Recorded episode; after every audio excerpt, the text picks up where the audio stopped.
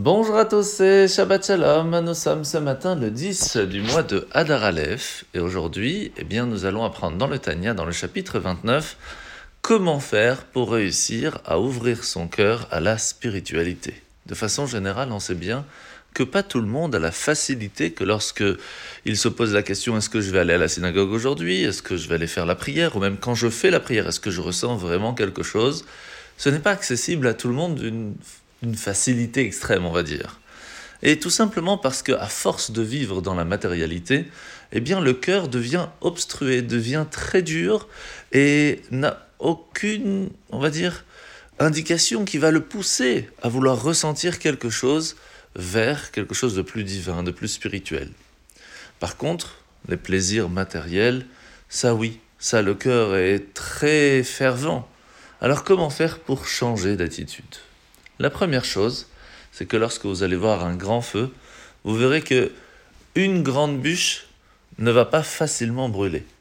Par contre, plein de petits, ce sera bien plus facile. De la même façon, quand le cœur devient une seule grande bûche parce qu'il ne pense qu'à une seule chose, eh bien, il est très difficile de réussir à lui donner cette envie, ce feu ardent pour vouloir s'approcher plus de Dieu.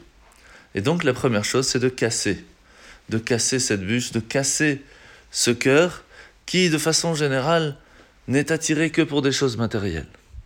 Et c'est pour cela qu'à partir du moment où on va commencer à se rappeler que ces pulsions, ces envies, ce sont des choses qui sont animales en fin de compte, et que notre âme, qui est une partie divine, extraordinaire, éternelle, à la différence du corps qui est éphémère et qui à un moment repart, eh bien lui demande quelque chose de totalement différent, a une attente totalement différente.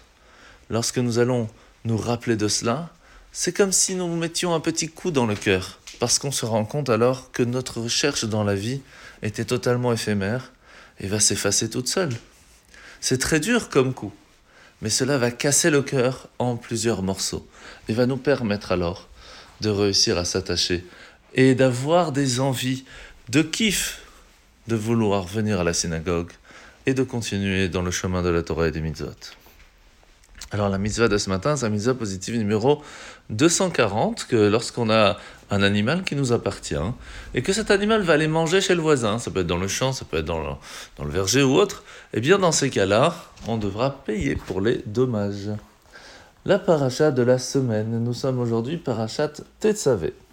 Alors à Kadosh Baruch Dieu va terminer sa description des rites d'intronisation, pour, en fin de compte, nous expliquer que le but même de la construction du tabernacle, c'était pour nous rencontrer, pour avoir une connexion avec le peuple juif. Et c'est là que Hachem nous rajoute une phrase assez intéressante. Sachez que je suis Hachem, qui vous est tiré du peuple juif. Pourquoi faire? Pour résider au milieu de vous. Pourquoi c'était important de le préciser? Tout simplement parce que très généralement, il y a beaucoup de gens qui se plaignent en disant Ouais, mais la Torah nous met dans une situation désavantageuse. On est obligé de faire Shabbat, les fêtes, quand arrive le mois de Tishri, c'est tout le mois, on ne peut pas travailler. On ne peut pas concurrencer dans les affaires, c'est trop compliqué. On n'a pas les mêmes obligations. Shabbat, on ne peut pas aller travailler alors que tout le monde est là. Euh, on doit être obligé d'être honnête.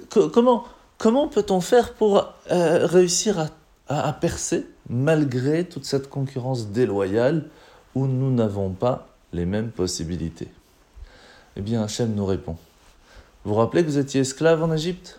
Vous n'avez plus rien et pourtant je vous, ai je, vous ai fait devenir extrêmement riche. Comment? Parce que vous avez eu confiance en moi. De la même façon, sachez que ce n'est pas votre travail qui vous rend riche. C'est moi, Hachem, qui, à travers votre travail, vous donne la bénédiction de réussite. Donc faites-moi confiance et vous verrez que la richesse, ce n'est pas que de l'argent, c'est tout ce qui va autour aussi. Alors faites-moi confiance et vous verrez que vous trouverez le bonheur. Bonne journée à tous et Shabbat Shalom.